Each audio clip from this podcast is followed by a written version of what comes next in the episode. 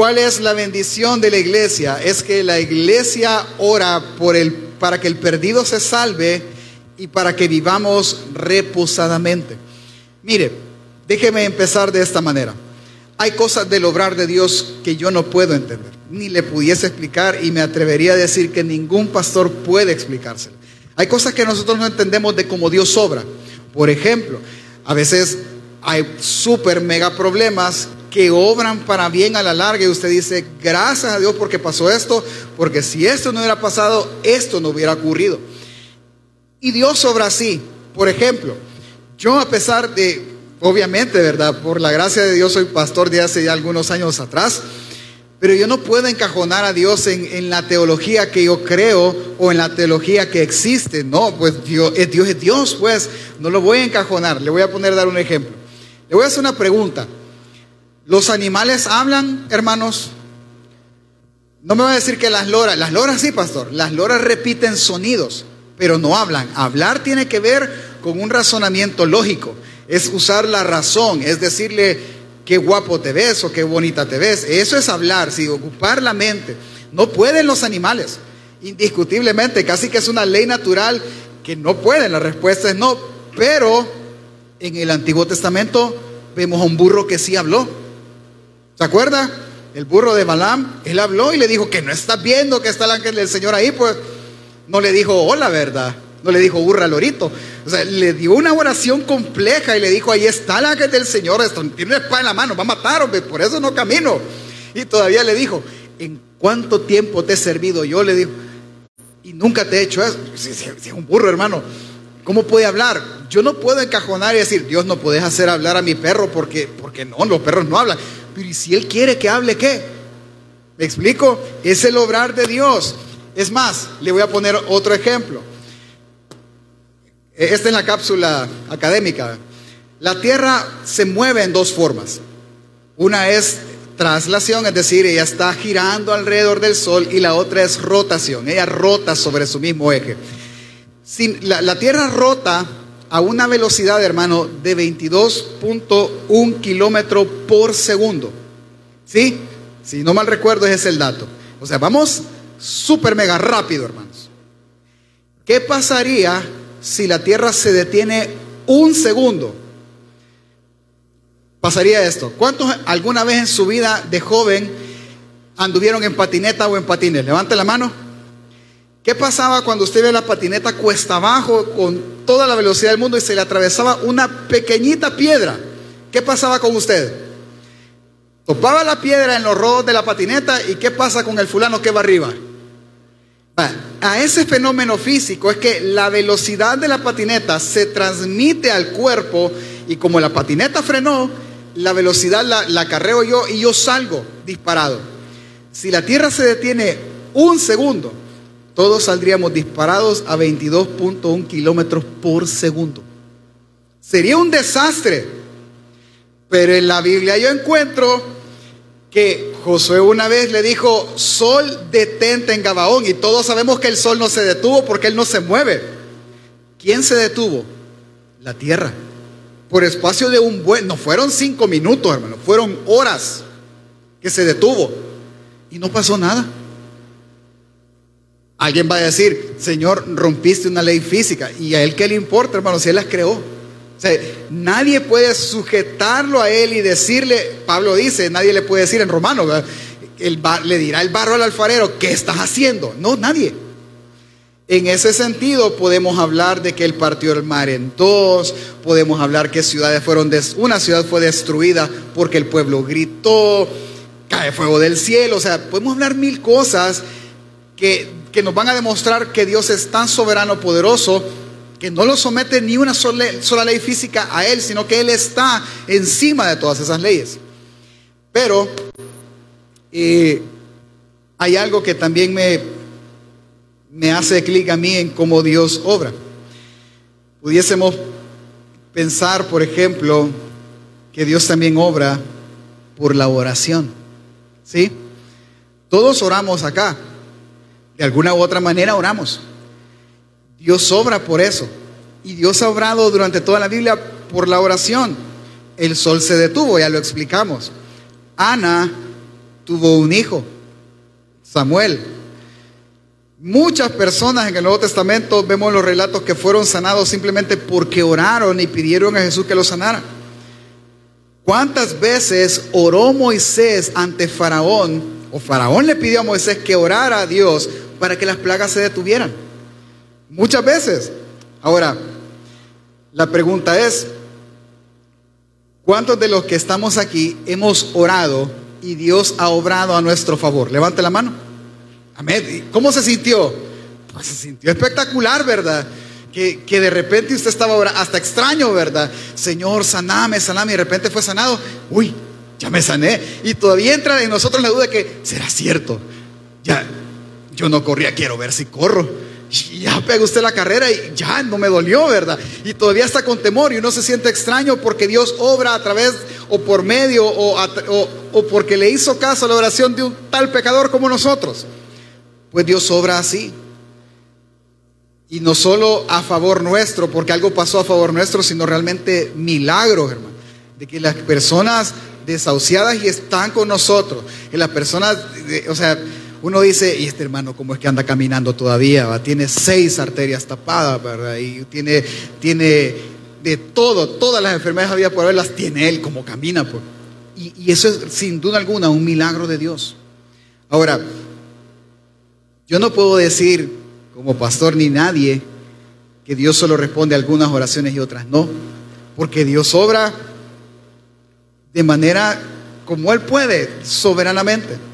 Le voy a mencionar dos cosas que han pasado y probablemente usted pasó por alto y dijo, ve, es cierto, que sucedieron por la oración. Una, antes de la pandemia, por el 2018, si yo no mal recuerdo, 18, 17, 18, empezó un movimiento liderado por eh, una iglesia en San Salvador muy reconocida. El movimiento, usted se va a acordar del movimiento, se llamaba No Matarás. ¿Se recuerda de usted de esa campaña? Ellos año tras año empezaron a hacer campañas de oración para que el índice de eh, homicidios bajara en el país y el país fuera lo más seguro posible y que todos nos volcáramos a Dios. Yo no sé si ustedes se acuerdan, estuvieron en lagos, mares, por helicóptero, haciendo de todo. Me voy a detener. Alguien puede decir, pastor, pero eso, yo no estoy hablando si eso eh, es la mejor forma de hacerlo, no. Yo estoy hablando de la oración. Como lo hicieron, podemos hablar otro día de eso, no me importa ahorita eso. Yo quiero que vea la oración. Durante un montón de tiempo estas personas oraron para que eso fuera posible. Le voy a preguntar, ¿cuántos de los que viven aquí en Apopa, bien adentro, ahora pueden salir a las siete y media de la noche de sus casas? Ah, pastor, pero no, yo no sé. Yo lo que yo veo es que muchos oraron porque el país tuviera paz y ahora el país tiene relativamente paz. Júzguelo usted. Pastor, pero está... Acuérdese que el que está obrando es Dios. A través de la oración de mucha gente. Pastor, pero es que la teología... No, no, no. Yo no quiero que se fijen en eso. Fíjense en la oración. En eso fíjese. Y cosa número dos. El año pasado también su iglesia empezó a orar por personas que regresaran a casa. Y regresaron. ¿Y por qué fue así? Yo no sé, hermano. Yo lo que usted quiero que vea es que la oración lo hace. Y Dios obra. ¿Y por qué obra Dios así? No sé, le pregunta a usted cuando usted llegue allá donde le pregunta, si tiene el valor de preguntarle. Pero Él obra así. Entonces, ¿qué, qué le quiero decir? Concluyo lo siguiente.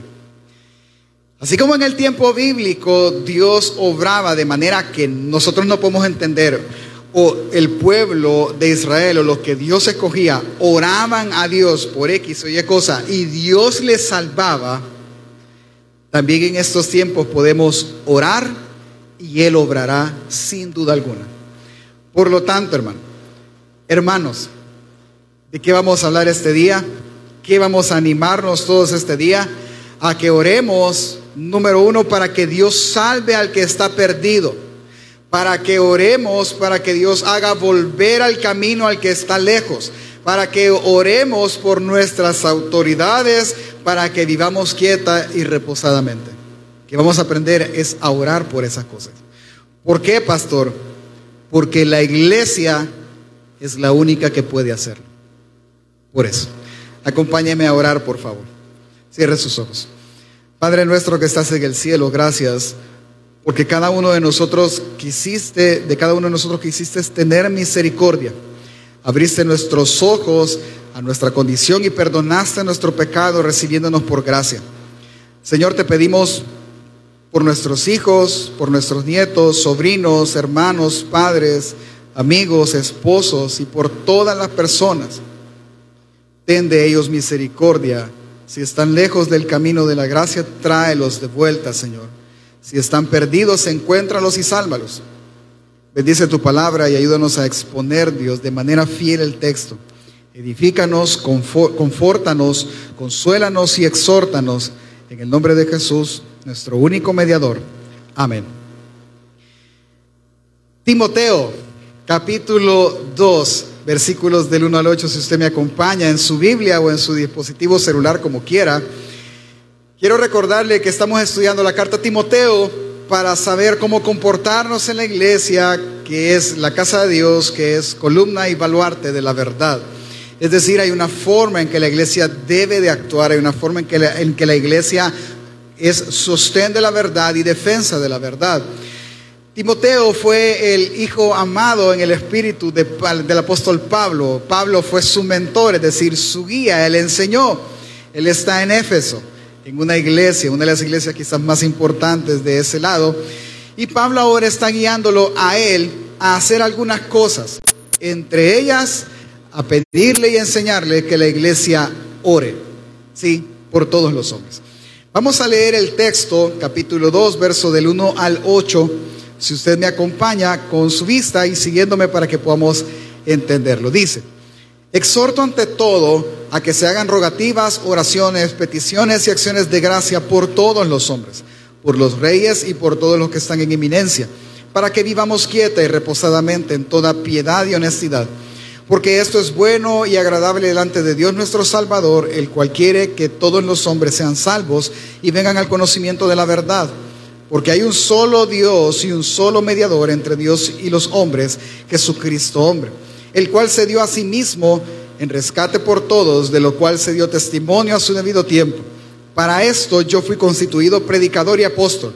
Digo verdad en Cristo, no miento, y maestro de los gentiles en fe y verdad. Quiero pues que los hombres oren en todo lugar, levantando manos santas, sin ira ni contienda. Ok, a partir de este capítulo, nosotros vamos a tener tres argumentos del apóstol Pablo, del capítulo, versículo 1 al 8, del 9 al 15, que vamos a hablar de la mujer y que la mujer debe callar en la congregación, pero esa es la otra semana, así que no se lo voy a perder. Y luego el capítulo 3 de cómo deben de ser los obispos y diáconos dentro de la iglesia.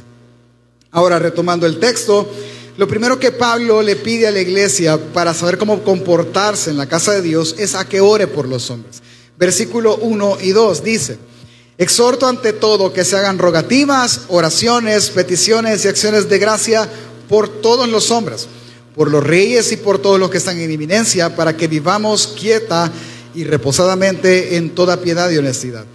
Pablo está solicitando algo muy, muy especial. Primero, es que los hombres oren. Me voy a detener, no nos estamos refiriendo a solo los hombres eh, de género masculino, sino a los, al ser humano. Él quiere que el ser humano, enfocándose ahora hablándole a Timoteo, y Timoteo le va a hablar a la iglesia, quiere que entonces que la iglesia ore. ¿Sí? Todos. Pastor, pero, pero yo oro a la hora de comer. No es esa oración. Pastor, pero yo oro a la hora de salir. No es esa oración a la que él se refiere. Yo oro antes de acostarme. No es esa oración. ¿Y a qué se refiere? Ya le voy a decir. Ahora, él quiere que hagamos, él se refiere a la oración de cuatro maneras diferentes.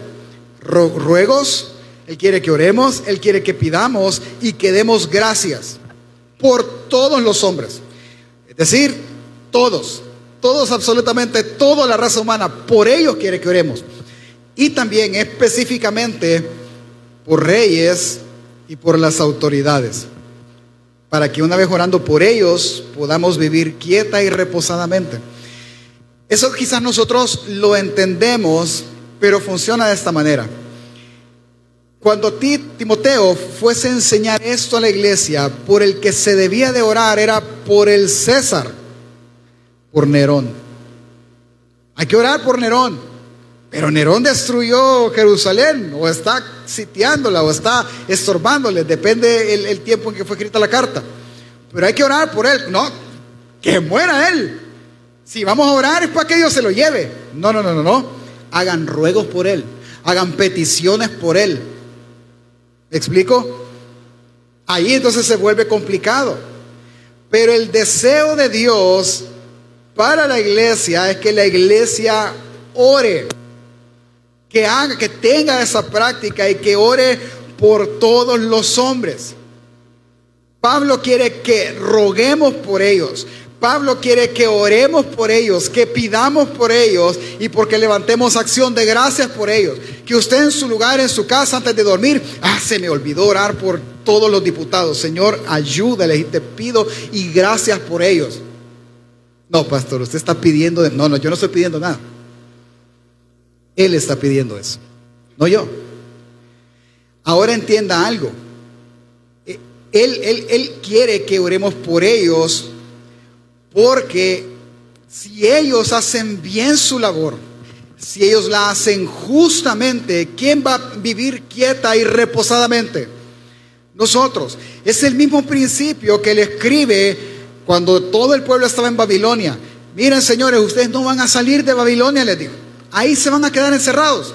Ahí van a ser exiliados por 70 años. Así que háganme un favor, les dice Jeremías. Oren por esa ciudad. Oren por su paz porque en la paz de ella ustedes van a tener paz. Ese es el principio.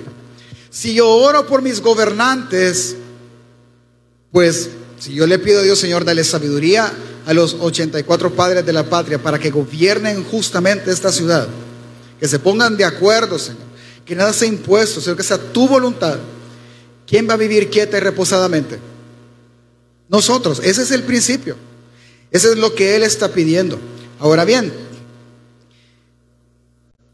quiero que entienda ahorita que lo que Él quiere es que oremos. Yo no voy a decir por qué todavía, pero Él quiere que oremos por cada uno de ellos.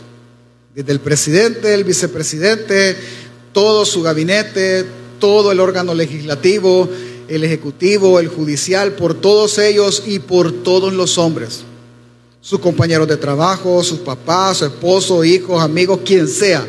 Todos los hombres, por todos. ¿Por qué, pastor? ¿Por qué la iglesia tiene y es mandada a orar por todos los hombres? Dos razones. Número uno, versículo 3 y 4. Porque esto es bueno y agradable delante de Dios nuestro Salvador. ¿Sabe, sabe cómo, cómo es esto? Yo no sé, a los que tenemos hijos les ha de haber pasado en algún momento, o, su esposo de alguna manera va a haber pasado, su esposa. ¿Cómo así? Eh, mira, yo quiero que me hagas ejote en huevo. ¿Por qué?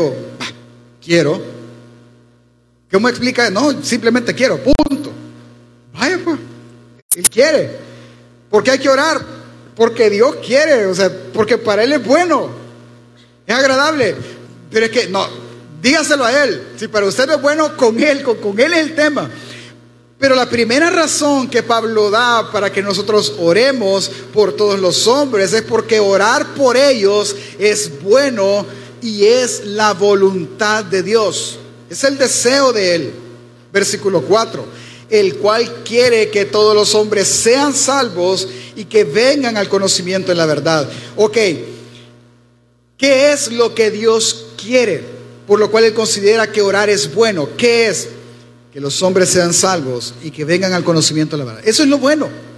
Entonces, son dos cosas diferentes. Uno es que uno tiene que ver con la salvación de la persona, es decir, que el perdido sea salvado por obra de Dios. Pero lo segundo tiene que ver con el que, habiendo aquel sido salvado, él pueda venir al conocimiento de la verdad. Porque yo no le voy a negar, hay personas que han sido salvadas por Dios, hay personas que han recibido misericordia de Dios, pero no tienen todo el conocimiento de la verdad, por diferentes razones, porque acaba de empezar, porque tiene un, lo que sea. Pablo ora constantemente a todas las iglesias para que ellos crezcan en el conocimiento de Dios. Así que me vuelvo a parar, vamos a unir del 1 al 4. ¿Qué es lo que Pablo le está pidiendo a Timoteo que entienda Él y que pida y enseñe a la iglesia. Es que la iglesia debe orar por todos los hombres, para que los hombres sean salvados y para que ellos entiendan y lleguen al conocimiento de la verdad. ¿Pero por qué? Porque eso es bueno y es la voluntad de Dios. Punto. Por eso debemos orarlo. Porque es lo que Dios quiere que oremos. Ahora, yo le puedo decir, por lo que dice el texto, que es bueno y agradable a los ojos de Dios que yo ore porque alguien se salve. Por ejemplo, si oro para que mis hijos alcancen misericordia de parte de Dios, eso es bueno y eso es agradable a Dios. Pero también la buena noticia en medio de esto es que Él quiere salvarlos a ellos. Entonces, lo bonito es este. ¿Cuántos ya han congeniado con alguien que de repente están, quizás van a estar hoy a las 4 de la tarde, a las 3 y media, el gran calor, lo más, el pico del calor? Y usted está en su casa con su esposa, con sus hijos, quien sea, y usted dice, este clima está bien para una coca con un montón de hielo y original, ¿verdad? Nada que sin azúcar, con azúcar, pero así bien helada. Y la otra persona le diga, tenés razón, ¿qué es lo que va a pasar? Ah, uno viera a sacar la ficha, el otro ir corriendo, en lo que el otro prepara los vasos con hielo, el otro anda comprando la coca y van a cumplirse. Porque es bonito estar de acuerdo. Él está diciendo que, es agradable y bueno, que tú pidas por eso, porque es también lo que Dios quiere. ¿Sí? Y todo lo que pidieres al Padre en su nombre, creyendo y siendo la voluntad de Él, Él lo cumplirá. Ahora, me voy a detener, porque hay varias cosas que, hay que aclarar en esto. Primero, vamos a hacer una parada doctrinal. Déjeme abrir un paréntesis. Aquí debemos de de explicar un poco más algo con el tema de que Dios quiere que todos se salven. Vamos a tocar así raspadito un tema de la doctrina de la salvación que es muy complejo, que ni siquiera lo voy a hablar, pero quiero que entienda algo de manera fácil para entender este texto. Primero, ¿qué es lo que Pablo y el texto están diciendo? Hagámonos la pregunta. ¿Acaso el texto está diciendo que Dios salvará a todos? Veamos, leámoslo, dice versículo 4, eh, capítulo 2, el cual quiere que todos los hombres sean salvos y vengan al conocimiento de la verdad. ¿El texto dice que Dios va a salvarlos a todos? No, no, el texto no dice eso. Así que es lo primero que usted debe saber. Pero, Él quiere, sí, entendamos en la frase Él quiere. Por ejemplo, ¿cuántos tenemos la bendición de tener un carrito? Levante la mano. ¿Sí? ¿Cuántos quisieran cambiarlo a uno del año 2024? ¿Cuántos pueden? ¿Me doy a entender? Eso es querer. Yo quiero cambiar mi carro, hermano, a una nave espacial, pero no puedo. ¿Sí? ¿Me está diciendo, pastor, que Dios no puede? No, yo lo estoy diciendo, yo quiero que entienda la palabra querer. Alguien que, ya no está con nosotros, está en otra parte, me acuerdo que estaba en el súper con su hijo y le dijo, papá, papá, le dice el hijo, yo, yo quiero que me compres ese carro, mira, vale un uno con tres ceros. Yo quiero, hijo, tener un edificio en San Salvador y tampoco puedo. Así que no, no, no vamos a comprar nada. Es un tema de querer. Yo quiero algunas cosas, ¿sí? Yo, ya sé que quiero comer al mediodía, vaya. Yo sé que algunos de ustedes quieren ir a la playa en, Semana Santa. Es querer. Entienda esa frase. Él quiere. Pues sí, estamos en toda la buena voluntad de hacerlo. Pero hay una diferencia. Hagamos el alto. Dios quiere que todo mundo se salve. Amén. Lo dice el texto. Ahí estamos de acuerdo. Él quiere. Y Él ha provisto todo para que eso pase. Pero, ¿quién es el que no quiere?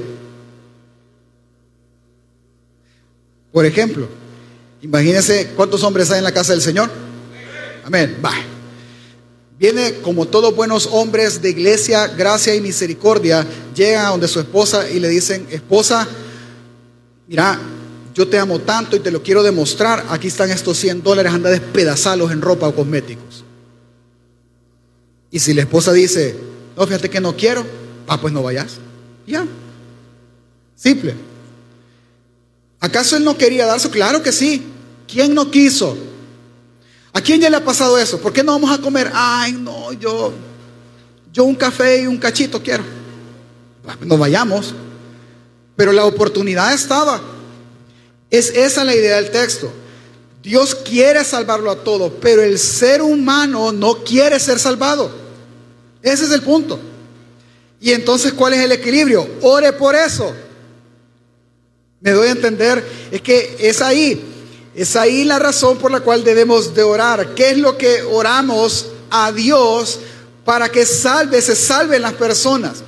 Pues nosotros oramos que Él tenga de ellos misericordia y Él pueda abrir los ojos de ellos como abrió los nuestros.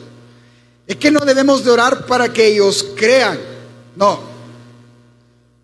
Es que lo que debemos de orar ni siquiera para que ellos corran a Dios, porque no es del que quiere ni del que corre, dice Romanos. Y entonces, ¿qué oramos?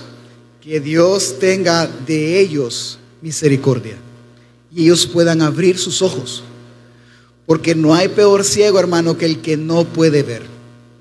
¿Me doy a entender? Por ejemplo, Juan dice, capítulo 1, Evangelio de Juan, capítulo 1, verso 12, 13, mas a todos los que le recibieron, a los que creen en su nombre, les dio potestad de ser hechos hijos de Dios. Todos nosotros que hemos creído, Él nos dio el derecho de ser hijos de Dios. Pero vea qué pasó en nosotros, los cuales no son engendrados de sangre. Es decir, no nacimos de nuevo por la sangre, porque mi papá era cristiano. No nacimos de nuevo porque mi mamá quería que yo era cristiano, ni por voluntad de carne, ni voluntad de varón, sino por voluntad de Dios. ¿Por qué está usted sentado aquí? ¿Por qué estoy yo parado aquí? Porque Dios nos abrió los ojos, nos dio entendimiento de la verdad y nos hizo ver que vivíamos en constante pecado y que y lo que nos hizo resaltar eso fue la necesidad de Dios que tuvimos. ¿Me doy a entender? Es eso. Entonces, acabemos la parte doctrinal. Dios quiere que todos se salven. Dios proveyó todo, como ya lo vamos a leer, para que el hombre se salve. Pero el hombre es el que no quiere ser salvado. Amén, familia. Ok, entendiendo eso, de nuevo, entonces lo que Pablo quiere es que oremos por estos hombres que no quieren ser salvados para que Dios sí pueda salvarlos y pueda abrir sus ojos espirituales. Razón número dos. La razón número dos está en el versículo 5 al 6. Mire, lo que oremos, lo que debemos de orar es para que ellos se salven, es para que ellos puedan ver que existe un mediador. ¿Cómo así, pastor? Entendamos algo probablemente nuevo para algunos, para algunos vamos a recordar el pensamiento. Los hombres no tienen, la gran mayoría, una pequeña minoría sí tienen un problema con Dios. Y ellos con todo su ser dicen, Dios no existe. Pero una gran mayoría no tiene problema con la existencia de Dios. No, al contrario, tiembla y de repente, Dios mío, ¿verdad? Y ya no se oye reggaetón, sino que el Dios de Israel es poderoso. Ahí, ahí empiezan todas esas cosas. La gente no tiene problema con eso. La gente aún no creyentes dicen algunos ser y creer que son que todos somos hijos de Dios. Es que ellos no tienen problema con Dios. El problema con quién lo tienen. El problema lo tienen con Jesús. Ahora, porque no tienen un problema con Dios, algunos de ellos hasta viven de manera moralmente buena, es decir, no, yo tengo que hacer una buena acción porque, porque es lo justo, pues es lo que Dios quiere, ¿verdad? Y entonces yo ayudo a mi prójimo. Algo otros, por ejemplo, eh, los gnósticos ellos creen en Dios y ellos tratan de alcanzar a Dios a través del conocimiento. Y entre más conocimiento de Dios tengan, más eh, cerca de Él estén. El, hinduismo, el budismo está, eh, están hablando acerca de la, de, la, moralidad o el famoso nirvana, que son, tienen tanta experiencia espiritual, entre comillas, que ellos están tan cerca de Dios y se alejan de todos los amis, cualquier persona, cualquier religión. El problema no es Dios. Ellos quieren acercarse a Dios de alguna manera, pero lo que no pueden asimilar y entender es que solo se pueden acercar a Dios por medio de una sola persona y un solo mediador entre ellos. ¿Quién es? Jesús. Entonces Pablo viene y dice, para ir aterrizando. Pablo viene y dice esto, capítulo 2, versos 5 al 6. Porque hay un solo Dios y un solo mediador entre Dios y los hombres, Jesucristo, el cual se dio a sí mismo en rescate por todos, de lo cual se dio testimonio a su debido tiempo. Ok, déjeme ir aterrizando, haciéndole pensar en esto. ¿Quién es un mediador? Esa es la clave de entender en el texto. ¿Quién es, qué significa que Jesús sea mediador? para que usted entienda la, frase, tal vez me ayudas, Giovanni, ven para acá que tú andas de negro, tráete tu saco. Eh, Emanuel, allá, tú eres Dios Padre, ponte allá. Giovanni es el pecador, de este lado. no, por el saco. Y, Eduardo, ¿me puedes ayudar? Eduardo va a ser Jesús. ¿Sí? El punto era este. En Edén, déjeme bajarme, hermano. Uy, los de, las redes no me van a ver, pero me van a oír. Ellos tres, ellos tenían una buena comunión. ¿Cuándo? En Génesis. En Génesis ellos tenían una súper buena relación. Adán, o el representante del hombre en ese momento, pues hablaba con Dios, hablaba con todos ellos. Pero un día apareció la serpiente que no represento yo y ya, es que ustedes ya conocen la historia, ¿para qué voy a decir yo eso? Y él comió el fruto, ¿sí? Esa ofensa, eso ofendió a Dios Padre porque Dios le dijo, no comas de eso. Y entonces, no me haces caso, tú vivís en mi casa, en lo que yo te di, así que no te quiero cerca de mí porque has pecado. Y se separó. ¿Sí? Ahora, está acá y este hombre está separado de Dios. Eso es lo que dice Romanos. Por cuanto todos pecamos, estamos... ¿Qué es, ¿Qué es esa parte de separar? Esa parte es que la relación entre ellos dos está quebrantada. Está destruida. Aunque él quiera ir al Padre, él no puede, porque el Padre está enojado. Así lo vemos. Piensa en la relación de esposos. Cuando los esposos se enojan, ¿quién es el que moralmente está obligado a empezar las, negociaciones de paz? ¿Quién? El que tuvo la culpa, paz. Y yo no la tuve. Así que hasta que ella venga, cuando ella se postre a mis pies, entonces yo voy a empezar las pláticas. Y la señora está diciendo al otro lado, ahí te vas a estar, María. Yo no voy a llegar. ¿Sí?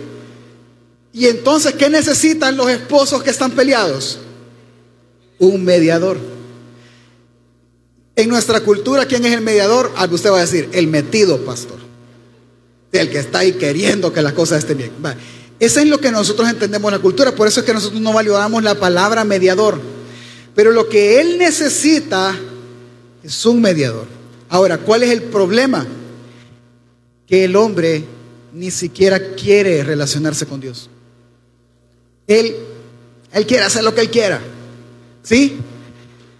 Entonces, ¿qué fue lo que pasó? Dios Padre, en su misericordia, Él dijo, yo sí deseo que el hombre me conozca a mí, que entienda la verdad y el amor que, que soy realmente. Como Él no va a dar el primer paso, ¿quién lo dio? Dios, el Padre. ¿Me explico? Dios el Padre vino y hizo encarnar a Jesús, su único hijo, y lo hizo mediador.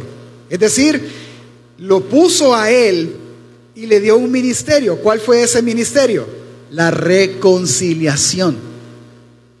Voy a hacer un paréntesis. Por eso es que cuando los esposos pelean, el primero que va siempre es el que entiende primero esto. Porque dice, yo no fui a buscar a Jesús para pedirle disculpas. Él vino y me buscó a mí. Esa es la actitud del creyente.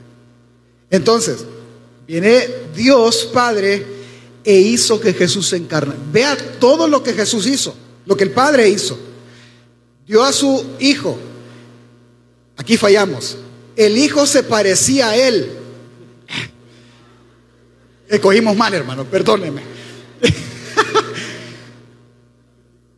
vivía en luz inaccesible. Era tan puro como el Padre, pero le pidió que renunciara a esa pureza, que renunciara a, vivir en una luz donde nadie lo puede ver y tomara la forma de este pecador. No, o sea, yo por eso dije que no lo iba a hacer así, pero, pero es que es la mejor forma de hacerlo. Y tomó forma como nosotros, siendo Dios, que si alguien lo miraba moría al instante, tomó forma de siervo se hizo como nosotros para cumplir el deseo de Él, rescatar al pecador. Ahora, Él no lo va a llevar de la mano hacia allá, no. ¿Qué pasa después? Cuando el mediador encarna, Él viene y Él empieza representando a la raza humana, porque la raza humana no quiere saber nada de Dios, representando al hombre, Él viene y es tentado y supera la tentación que no superó Adán. Ok, perfecto. ¿Qué tengo que hacer, Padre? Pagar el precio es que el hombre me debe, porque entienda algo. ¿Cuántos hemos pecado acá? Levante la mano. Ok. El pecado, aunque nosotros, por ejemplo, si yo le grito a mi esposa, yo pequé, porque ella tiene la dignidad de Dios, tiene la imagen de Dios.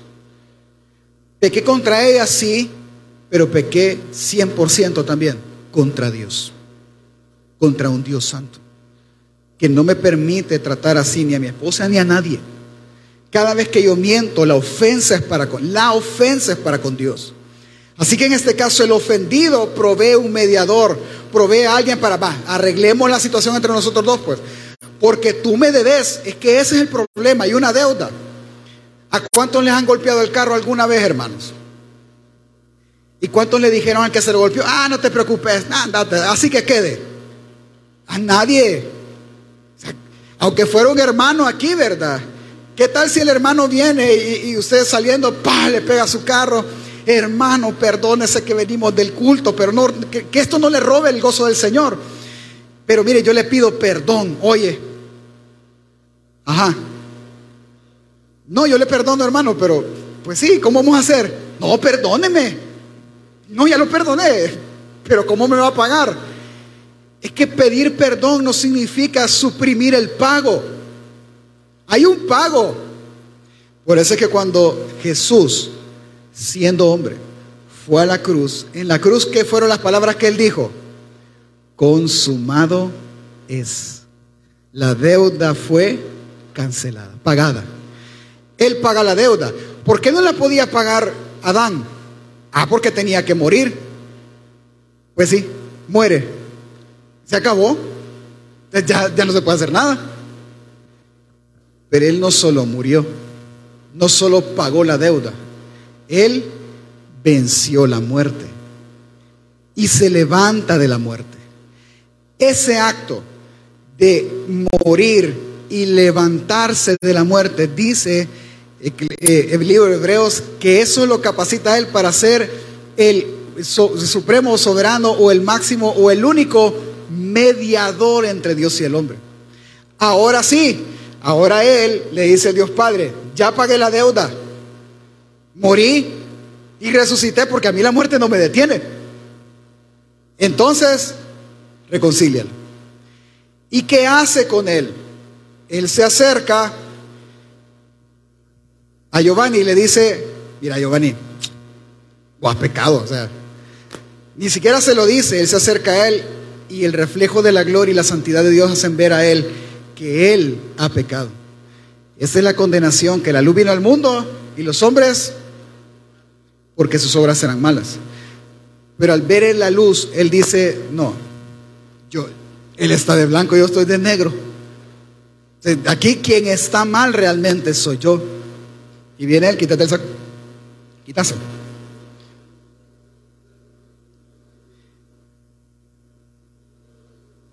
Ponételo. No te va a quedar, pero cutío, ¿eh?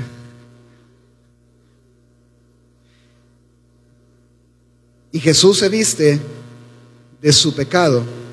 No le va a decir que se quita la camisa. Y Él se viste ahora de su santidad.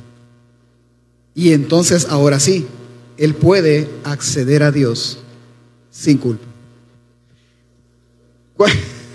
Puede sentarse, usted mucho distraen, quiero terminar y quiero que lo entienda bien. Es que el hombre mismo no puede poner su vida porque una vez muerto se acaba. Tuvo que aparecer Jesús, morir, vencer la muerte y entonces ser un mediador. Esa parte de ser un mediador, Él viene y Él quita el conflicto entre el hombre y Dios y ahora el pago que el Padre existía fue cancelado. Ahora Él permite, porque ya no hay deuda, ya no hay ofensa, que Él pueda entrar al Padre y tener una relación con Él. En conclusión, si el hombre quiere llegar a Dios por sus propios medios, no podrá, no puede. Por eso es que por más, hermano, que usted ore 25 horas al día, usted no puede ser más santo. Por más que usted diga, esta semana yo me siento poderoso, o sea, yo toco a los enfermos y sanan porque he leído la Biblia todo el día. Mentiras. Porque no puede hacer usted eso. Cualquier cosa que usted y yo hagamos no nos presenta justos ni siquiera buenos delante de Dios. Solo lo que Cristo hizo. Por eso lo que nos conviene a nosotros es un mediador. Por eso dice Pablo que hay un único mediador entre Dios y los hombres. Solo Él puede hacer que mi relación con Dios sea la correcta. Solo Él puede hacer que el hombre pueda acercarse a Dios, solo Jesús. Entonces, pastor, en medio de todo esto, entendamos el texto, por favor, ¿ok? Lo vamos a entender así. ¿Cuál es la buena noticia en medio de que todo esto que Pablo quiere que entendamos del mediador y que, que oremos por todos los? ¿Cuál es la buena noticia, pastor? Número uno, la primera buena noticia es que Dios quiere que todos se salven. Dios quiere que todos puedan tener una buena y digna relación entre Él y Dios. Dios quiere. ¿Y cuál es la prueba de que Dios quiere, pastor? Es que Él proveyó un representante para eso. Él proveyó un mediador. Él le dijo, mira, Él no va a venir a hablarme. Anda a decirle que lo estoy esperando. Y Cristo fue en obediencia y amor al Padre. Lo que nosotros no podíamos hacer, Cristo lo hizo en obediencia al Padre. Él resucitó de los muertos. Es decir, que Dios planeó todo para que nosotros pudiésemos entender no tenemos una buena relación con Él.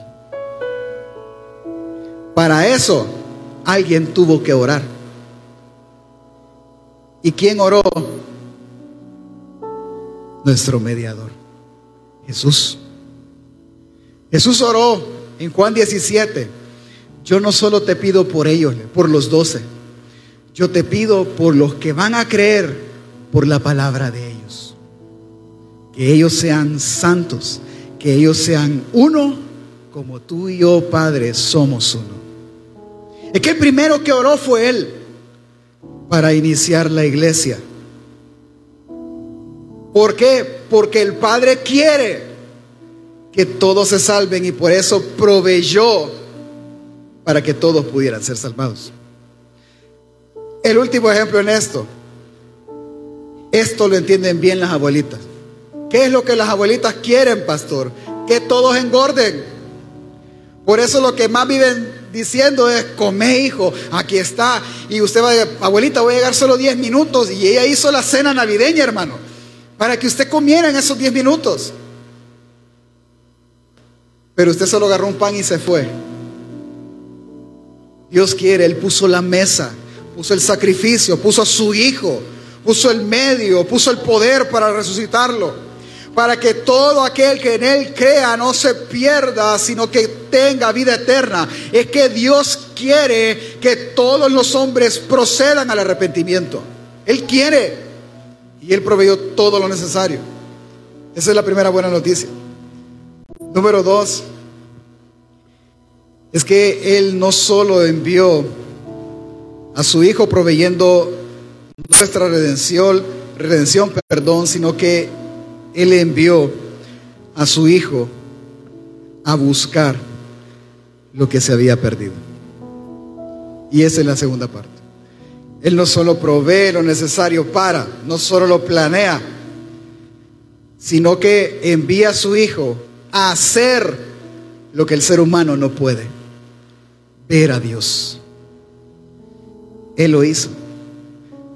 ¿Por qué estoy tan seguro? Es que mire, es que si hay alguien que puede hacer que una persona sienta realmente la necesidad de conocer a Dios, es Jesús, porque es el único mediador. Es el único que lo puede mostrar. Es el único que puede salvar a la persona que se ha perdido. Dice en el Evangelio de Lucas, capítulo 18, verso 26, Jesús acaba de decir cuán difícil es que un hombre, una persona que tiene riquezas, entre al reino de Dios. Y es por confiar en las riquezas, es por el amor que tiene las riquezas. Qué difícil es que un rico entre en el reino de Dios.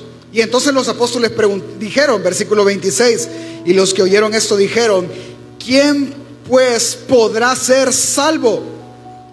Y él les dijo, Jesús, lo que es imposible para los hombres, es posible para Dios. Me voy a detener otra cápsula doctrinal. Este texto no está diciendo lo que es imposible para mí, como tener una casa, carro, casarme para Dios todo después. No está diciendo eso, hermano. Esa frase no es para eso. Esa frase está diciendo que lo que es imposible para el hombre, ver en Jesús lo más valioso de su vida, ver en Dios a su único rey y salvador, que eso no lo puede hacer, para Jesús sí es posible hacerlo. Es que Él sí puede salvar. Lo que es imposible para el hombre, salvarse, para Dios es posible. Es que piense, mire, Empecémoslo a hacer práctico. Es que el ser humano no puede salvarse a sí mismo. Él cree que no debe salvarse. Es decir, él cree que no está en peligro, pero está a punto de caer en manos de Dios. Y ese es el problema. ¿Sabe cómo es? Algunos pudiesen pensar de repente, ve, un estudiante, por ejemplo, Ve aquel trabajo que pidió el profesor en la primera semana, ya no lo pidió, ah, mejor porque no lo hice. Ah, no importa. Último día del ciclo. Vayan y muchachos, ¿saben qué? Para ayudarles, el tercer parcial no va. Les voy a tomar la nota del primer trabajo que entregar. Padres, vaya, dejó la materia, se acabó el año, se murió, va a ser pobre toda su vida. ¿Me entiende? Es que Él sí puede, Él quiere. El ser humano no ve en el peligro en el que está. Él no dimensiona más adelante. ¿Se ha preguntado usted, ¿y salvos de qué pues? De Dios, hermano. Si es que a Dios ofendimos. ¿De quién nos está salvando Jesús? De Él, de Dios mismo. Si usted le pregunta a estas personas que si necesitan un Salvador, todos le van a decir que no. No, yo no estoy en peligro de nada. Es que el peor error o el peor pecado es no creer que estoy en pecado y que estoy en peligro de un Dios airado. Ellos no saben que necesitan ser salvados de la ira del Dios al cual han ofendido toda su vida. No lo saben, no lo quieren saber. Ellos no saben que no pueden escapar de eso. No lo ven, no lo entienden. No lo dimensionan porque tienen que verlo espiritualmente. Y entonces, pastor Pablo, entonces le escribe a Timoteo, Timoteo, enseña a la iglesia que oren por esas personas, oren por todos los hombres. Timoteo, solo el que ha creído, solo el creyente y por ende solo la iglesia, solo Dios puede salvar al perdido y puede hacer que Él se acerque a Él mismo. Pero el único que lo puede pedir es la iglesia. Usted nunca va a ver un bolito diciéndole a otro, yo estoy orando por vos para que seas salvo. Nada más. ellos no lo entienden. No lo dimensionan, no necesitan, según ellos, salvación.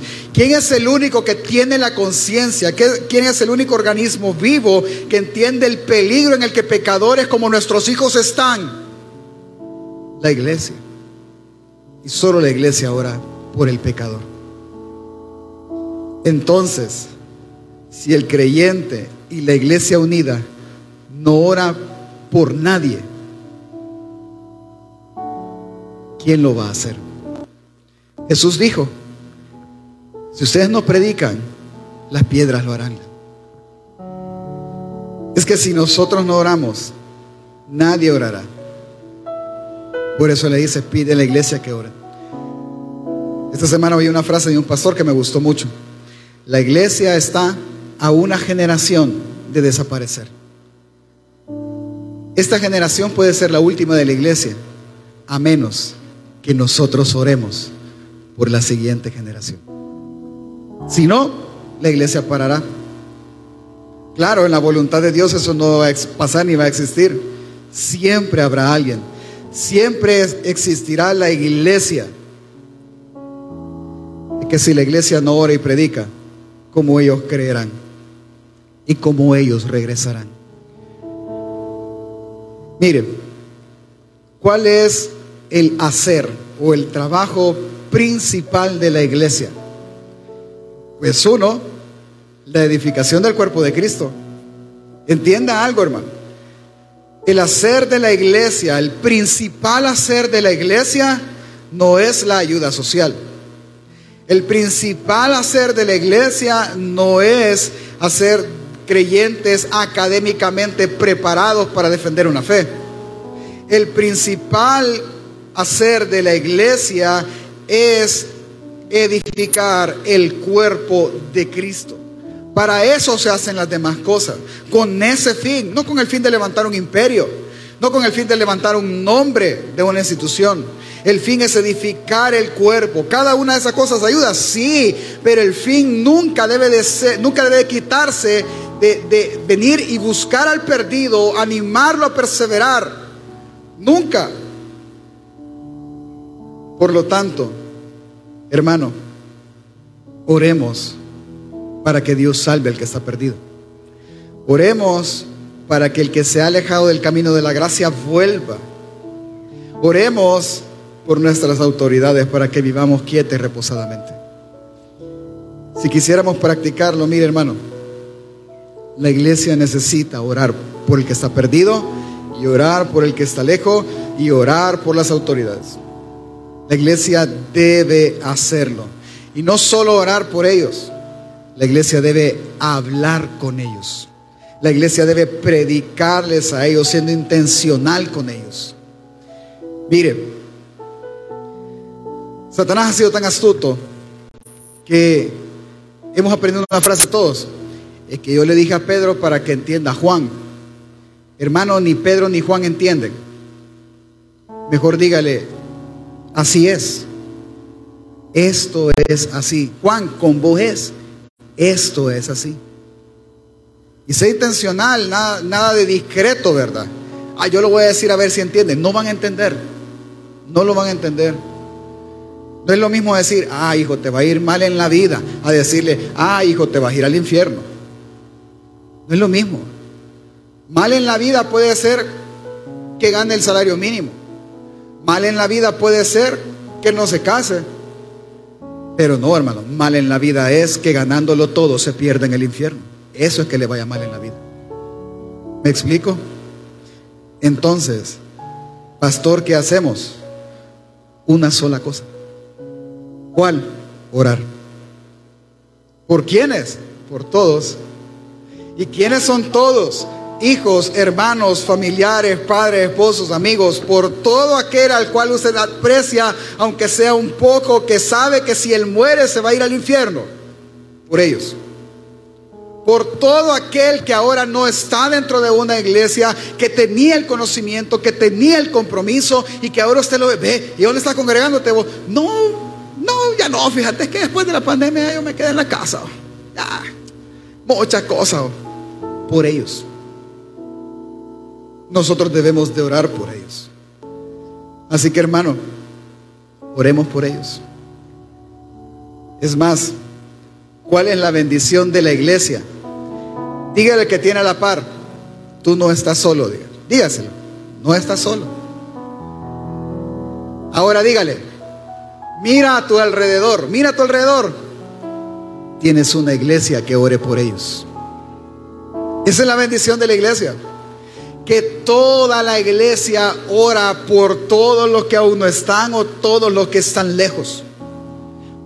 Por eso, hermanos, yo quiero que usted se una a nosotros, a, de nuevo a este programa que ya no se llama de regreso a casa porque no solo es que regresen a casa. El programa ahora se llama Únete a orar por ellos. En la parte del lobby usted va a encontrar en la esquina, a donde estaba antes el punto de misericordia, hoy está más para acá, usted va a encontrar eh, como una pared movible negra. Yo quiero que se acerque a los hermanos que van a estar ahí. ¿Y qué? ¿Y qué le voy a decir, pastor? Dígales por quién quiere que oremos. Y en cada servicio, como ya lo hicimos una vez, en cada culto, en cada reunión y cada vez que los diáconos, usted se acuerde, todos simplemente vamos a dar, pastor, eh, Dios, te oramos por ellos, para que ellos regresen al camino, para que ellos te conozcan. ¿Y quiénes pueden estar ahí? Sus hijos, los míos, porque ¿qué garantiza que ellos son salvos? Nada. Si ellos no se han arrepentido, si ellos no muestran frutos dignos del arrepentimiento que sus padres profesan, hermano, lo siento. Cada vez que usted vea rebeldía en el corazón de ellos, es pecado, así se llama. Yo sé que los amamos, pero si los amamos, oremos por ellos. No se vaya corriendo, vaya y deje el nombre de alguien. Se lo puedo decir, pastor, pero es que Dios sé que si yo no dejo el nombre no, no va a pasar nada, pues yo puedo orar por ellos. Sí, pero le estoy diciendo que Dios obra así. Sesenta y tantos nombres era, ¿verdad, Roberto? Más de la mitad regreso. O sea que me está diciendo que si no lo hago, no va a pasar. No, no le estoy diciendo eso. Le estoy diciendo que porque lo hicimos pasó. Usted decide. Pero si usted los ama, si usted los quiere ver con usted, hermano, toda la iglesia quiere orar por ellos. Díganos por quién tenemos que orar. Vaya al final del servicio, diga, yo quiero que oren por él, por él. No le vamos a preguntar nada, ni Dui, ni qué es suyo, nada, usted el nombre. Pues ya. Por X persona. Ah, por él vamos a orar. Y en cada servicio la iglesia va a orar. Póngase de pie. Déjeme decir las últimas dos cosas. Ahora, sí le voy a decir algo familia. O sea, es cierto, la oración del justo puede mucho y yo creo mucho en eso y creo absolutamente en eso. Pero tampoco solo es de orar, es de orar.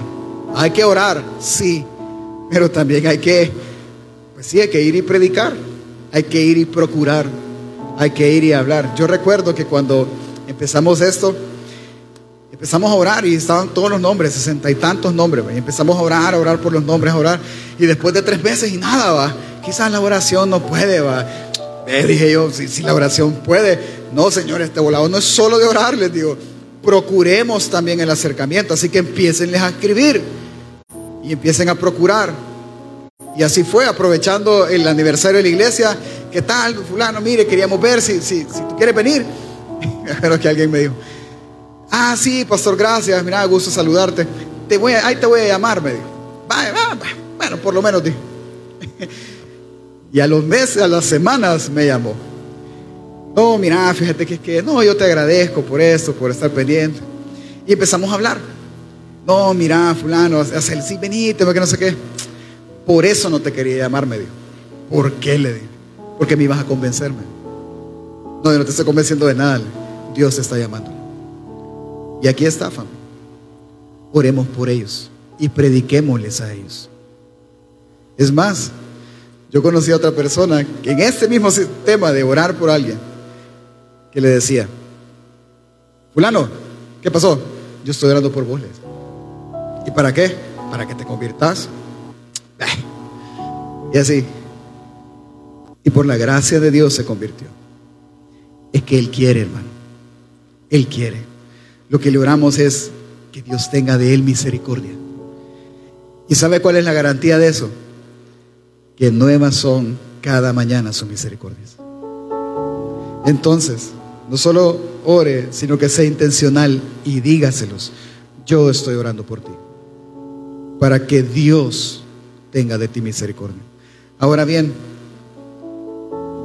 puede ser que en algún momento, hermano, para que ellos vean a Dios, Dios tenga que llamar su atención. y Dios tenga que mover el piso.